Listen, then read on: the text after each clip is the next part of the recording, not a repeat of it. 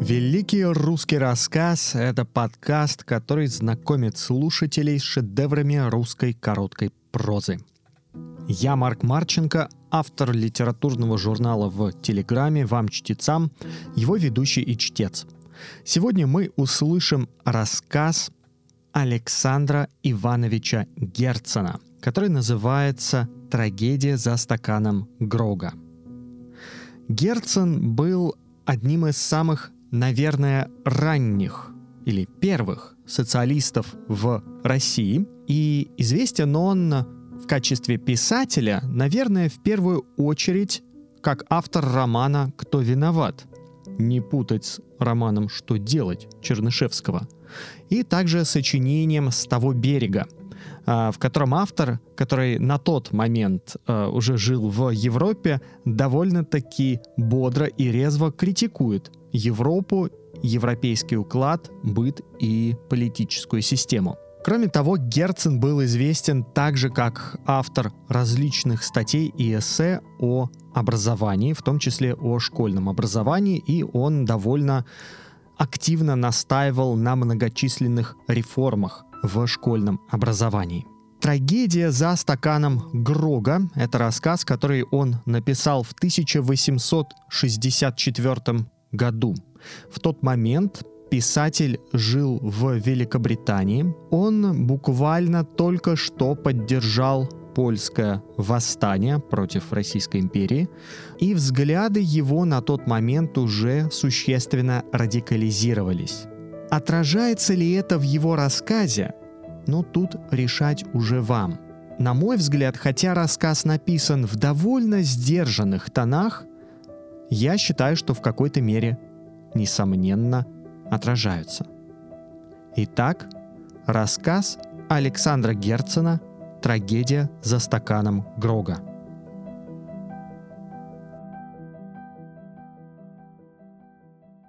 Эпиграф. Тебе, друг мой Тата, дарю я этот рассказ в память нашего свидания в Неаполе. 28 сентября 1863 год. Очерки, силуэты, берега беспрерывно возникают и теряются, вплетаясь своей тенью и своим светом, своей ниткой в общую ткань движущейся с нами картины. Этот мимо идущий мир — это проходящее. Все идет и все не проходит, а остается чем-то всегдашним. Мимо идет, видно, вечное. От того-то оно и не проходит.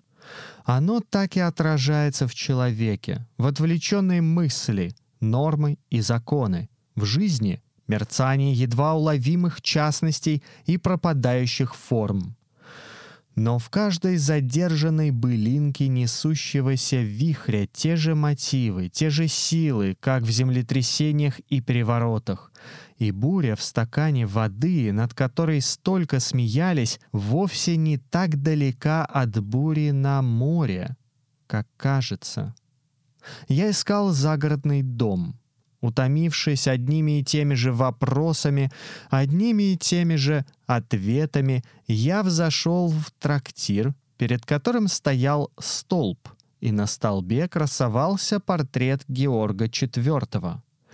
В мантии, шитой на манер той шубы, которую носит бубновый король, в пудре, с взбитыми волосами и с малиновыми щеками. Георг IV, повешенный, как фонарь, и нарисованный на большом железном листе. Не только видом напоминал путнику о близости трактира, но и каким-то нетерпеливым скрежетом петлей, на которых он висел. Сквозь сени был виден сад и лужайка для игры в шары. Я прошел туда. Все было в порядке, то есть совершенно так, как бывает в загородных трактирах под Лондоном. Столы и скамьи под трильяжем, раковины в виде руин, цветы, посаженные так, чтобы вышел узор или буква.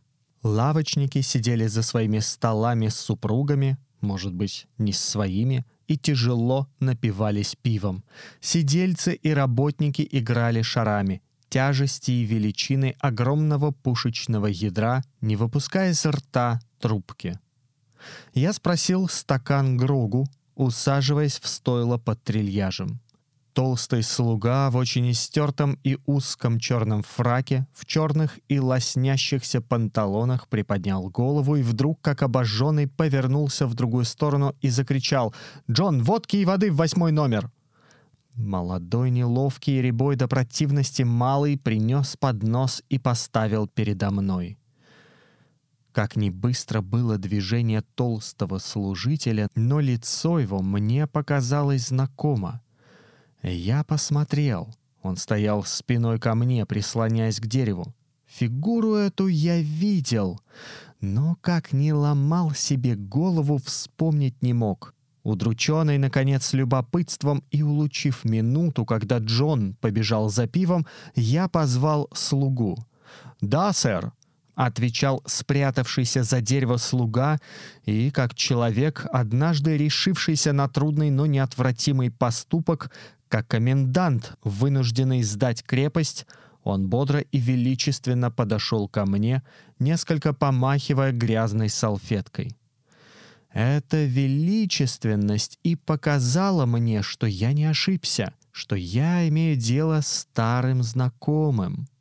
Три года тому назад останавливался я на несколько дней в одном аристократическом отеле на острове Уайт — в Англии эти заведения не отличаются ни хорошим вином, ни изысканной кухней, а обстановкой, рамами и на первом плане прислугой.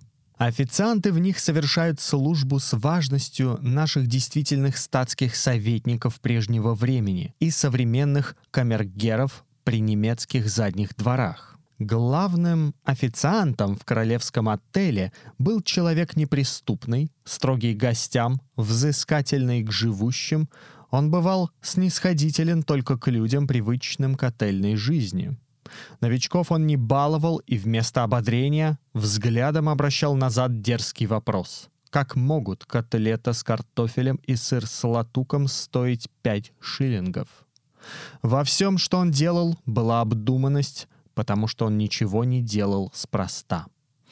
В градусе поворота головой и глазами и в тоне, которым он отвечал «Да, сэр», можно было до мелочи знать лета, общественное положение и количество издерживаемых денег господина, который звал. Раз, сидя один в кабинете с открытым окном, я его спросил, позволяют ли здесь курить. Он отступил от меня к двери и выразительно глядя на потолок, он сказал мне голосом, в котором дрожало негодование. «Я, сэр, не понимаю, сэр, что вы спрашиваете?» «Я спрашиваю, можно ли курить здесь?» — сказал я, поднимая голос, что всегда удается с вельможами, служащими в Англии за трактирным, а в России за присутственным столом. Но это был необыкновенный вельможа. Он выпрямился, но не потерялся, а отвечал мне с видом Каратыгина в Кориолане. «Не знаю. В мою службу, сэр, этого не случалось. Таких господ не бывало. И я справлюсь у хозяина». Не нужно и говорить, что хозяин или губернатор велел меня за такую дерзость конвоировать в душный курительный зал, куда я не пошел. Несмотря на гордый нрав и на постоянно бдящее чувство своего достоинства и достоинства этого королевского отеля, главный официант сделался ко мне благосклонен. И этому я обязан не личным достоинством, а месту рождения. Он узнал, что я русский. Имел ли он понятие о вывозе пеньки, сала, хлеба и казенного леса, я не могу сказать. Но он положительно знал, что Россия высылает за границу огромное количество князей и графов, и что у них очень много денег. Это было до 19 февраля 1861 года. Как аристократ по убеждениям, по общественному положению и по инстинктам – он с удовольствием узнал, что я русский. И, желая поднять себя в моих глазах и сделать мне приятное, он как-то грациозно, играя листком плюща, висевшего над дверью в сад, обратился ко мне с следующей речью. «Дней пять тому назад я служил великому князю вашему. Он приезжал с ее величеством из Осборна. Ее величество, его величество кушали ланч — Ваш великий князь, Очень хороший молодой человек», — прибавил он, одобрительно закрывая глаза и, ободрив меня таким образом, поднял серебряную крышку, под которой не простывала цветная капуста. Когда я поехал, он указал мизинцем дворнику на мой дорожный мешок. Но и тут, желая засвидетельствовать свою благосклонность, схватил мою записную книжку и сам донес ее до Кэба. Прощаясь, я ему подал полкроны. Сверх взятого за службу он ее не заметил, и она каким-то чародейством опустилась в карман жилета такой белизны и крахмальной упругости жилета, которых мы с вами не допросимся у прачки. «Ба!» — сказал я, сидя в стойле трактирного сада, служителю, подававшему мне спичку. «Да мы старые знакомые!» Это был он. «Да, я здесь», — сказал официант, и вовсе не был похож ни на Каратыгина, ни на Кориолана. Это был человек, разбитый глубоким горем. В его виде, в каждой черте его лица выражалось невыносимое страдание. Человек этот был убит несчастьем. Он сконфузил меня. Толстое румяное лицо, откормленное до арбузной упругости и полноты, мясами королевского отеля, висело теперь неправильными кусками, обозначая как-то мускулы в лице. Черные бакенбарды его подбритое на пол лице, с необыкновенно удачным выемом губам, одни остались памятником иного времени. Он молчал. «Вот не думал», — сказал я чрезвычайно глупо. Он посмотрел на меня с видом пойманного на деле преступника и потом окинул глазами сад, деревянные скамьи, пиво, шары, сидельцев и работников — в его памяти, очевидно, воскресал богатый стол, за которым сидели русский эрчдюк и ее величество, за которым стоял он сам, благоговейно нагнувшись и глядя в сад, высаженный по кипсеку и вычищенный как будуар. Воскресала вся столовая с ненужными вазами и кубками, с тяжелыми толстыми шелковыми занавесами — его собственный безукоризненный фраг воскресал, и белые перчатки, которыми он держал серебряный поднос со счетом, приводившим в уныние неопытного путника. А тут гам играющих в шары, глиняные трубки, плебейская водка и вечное дешевое пиво. «Тогда, сэр, было другое время», — сказал он мне. «А теперь другое». «Официант!» — закричал несколько подгулявший сиделец, стуча оловянной стопкой по столу. «Пинту пополам, половину пива, половину водки. Да скорее, пожалуйста!» Мой старый знакомый взглянул на меня и пошел за пивом. В его взгляде было столько унижения, стыда, презрения к себе, столько помешательства, предшествующего самоубийству, что у меня мороз пробежал по жилам. Сиделец стал расплачиваться медью, я отвернулся, чтобы не видеть лишний пенс. Плотина была прорвана. Ему хотелось сказать мне что-нибудь о перевороте, не свергнувшем его из королевского отеля в Георга IV. Он подошел ко мне без моего зова и сказал, «Я очень рад вас видеть в полном здоровье. Что нам делается? Как это вам вздумалось прогуляться в наше захолустье? Дом ищу. Домов много, вот тут, пройдя шагов десять направо, да еще другой. А насчет того, что со мной случилось, это точно замечательно. Все, что я заработал с малых лет, все погибло.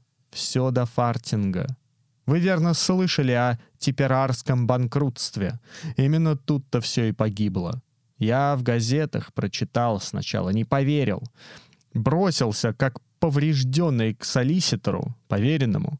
Тот говорит, «Оставьте всякое попечение, вы не спасете ничего, а только последнее израсходуйте». Вот, например, мне за совет потрудитесь 6 шиллингов, 6 пенсов отдать. Ходил я, ходил по улицам, целый день ходил.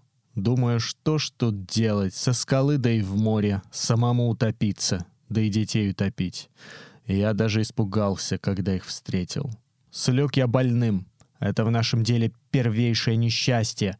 Через неделю воротился к службе. Разумеется, лица нет, а внутри словно рана не дает покоя. Хозяин раза два заметил, что вид у меня печальный, что сюда, мол, не с похорон ездят, гости не любят печальные физиономии. А тут среди обеда я уронил блюдо. От роду подобного случая не бывало. Гости хохочут, а содержатель вечером отзывает меня в сторону и говорит, «Вы уж себе поищите другое место. У нас нельзя служить невоздержанному человеку». «Как?» — говорю я, «я был болен». «Ну так и лечитесь, а здесь для таких места нет».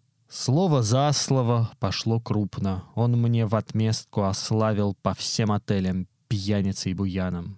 Как ни бился, нет места. Переменил я имя, как какой-нибудь вор, и стал искать жить на прежнее.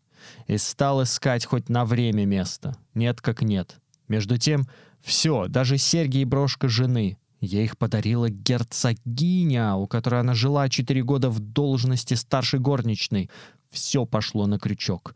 Пришлось закладывать платье. Это у нас первая вещь. Без платья ни в одно хорошее заведение не примут. Служил я иногда во временных буфетах, и в этой бродячей жизни совсем обносился. Я и сам не знаю, как меня принял хозяин Георга IV. И он взглянул с отвращением на свой старый фраг. Кусок хлеба могу для детей заработать, и жена, она теперь... Он приостановился. Она стирает на других. Не надо ли вам, сэр? Вот карточка. Она очень хорошо стирает. А прежде никогда, никогда. Она ну да что толковать. Где же нищим выбирать работу? Лишь бы милости не просить, а только тяжело. Слеза, показавшаяся на реснице, блеснула и капнула на его грудь, уже не покрытую жилетом из лупка и латуни с белой эмалью. «Официант!» — кричали с другой стороны. «Да, сэр». Он ушел, и я тоже. Часть вторая. Такой искренней, разрушающей боли я давно не видал. Человек этот явным образом подавался под тяжестью удара, разрушившего его существование, и, конечно, страдал не меньше всех падших величин, пробиваемых со всех сторон к английскому берегу. Не меньше — да полно, так ли? Не больше ли в десять, во сто раз страдал он, чем Людвиг Филипп, например, живший возле Георга IV? Крупные страдания, перед которыми обыкновенно останавливаются целые столетия, пораженные ужасом и состраданием, большей частью достаются крупным людям. У них бездна сил и бездна врачеваний. Удары топора в дуб раздаются по целому лесу, раненое дерево стоит себе, потряхивая верхушкой. А трава грядой падает, подрезанная косой, и мы, не замечая, топчем ее ногами, идучи за своим делом. Я нагляделся на столько несчастий, что сознаю себя знатоком, экспертом в этом деле, и потому-то у меня перевернулось сердце при виде обнищавшего слуги у меня, видевшего столько великих нищих. Знаете ли вы, что значит везде, и особенно в Англии, слово «нищий»? «Бега», произнесенное им самим. В этом слове заключается все. Средневековое отлучение и гражданская смерть, презрение толпы, отсутствие закона, судьи, всякой защиты, лишение всех прав — даже право просить помощи у ближнего. Усталый, оскорбленный, возвращался этот человек в свою конуру из Георга IV, преследуемый старыми воспоминаниями, с своей открытой раной в груди. И там его встречала старшая горничная герцогиня, сделавшаяся по его милости прачкой. Сколько раз должно быть бессильный, чтобы наложить на себя руки, то есть покинуть детей на голодную смерть, он искал облегчение у единого утешителя бедных и страждущих, у джина, у оклеветанного джина, снявшего на себя столько бремени, столько горечи и столько жизней, которых продолжение было бы одно безвыходное страдание, одна боль в невидимой мгле. Все это очень хорошо — да почему этот человек не стал выше своего несчастья? В сущности, быть напыщенным лакеем в королевском отеле или скромным половым Георга IV — разница не бог знает какая. Для философа. Но он был трактирным слугой. В их числе редко бывают философы. Я помню только двух — Эзопа и Жана Жака Руссо — да и то последний в молодых летах оставил свою профессию. Впрочем, спорить нельзя. Гораздо было бы лучше, если бы он мог стать выше своей беды. Ну а если он не мог? Да зачем же не мог? Ну, уж это вы спрашиваете у Макалея, Лингарда и прочее. А я вам лучше когда-нибудь расскажу о других нищих. Да, я знал великих нищих. И потому-то, что я их знал, я и жалею слугу в Георге IV, а не их. Вы слушали рассказ «Трагедия за стаканом Грога» Александра Ивановича Герцена. Это был 16 выпуск подкаста «Великий русский рассказ», посвященный лучшей короткой русской прозе XIX и начала XX века – легендарным произведением, которые по сравнению с русскими романами получают незаслуженно мало внимания. Если вам понравился рассказ и этот выпуск, обязательно подпишитесь, чтобы не пропустить следующий выпуск. Также рассмотрите возможность оставить оценку и комментарий в том приложении, в котором вы его слушали. Это поможет другим слушателям его обнаружить. Ну и, конечно, при желании поделитесь выпуском с вашими такими же умными и интеллигентными друзьями, а еще подпишитесь на литературный журнал в Телеграме «Вам, чтецам», если вы еще не. Это был Марк Марченко. Спасибо за ваше внимание и до встречи.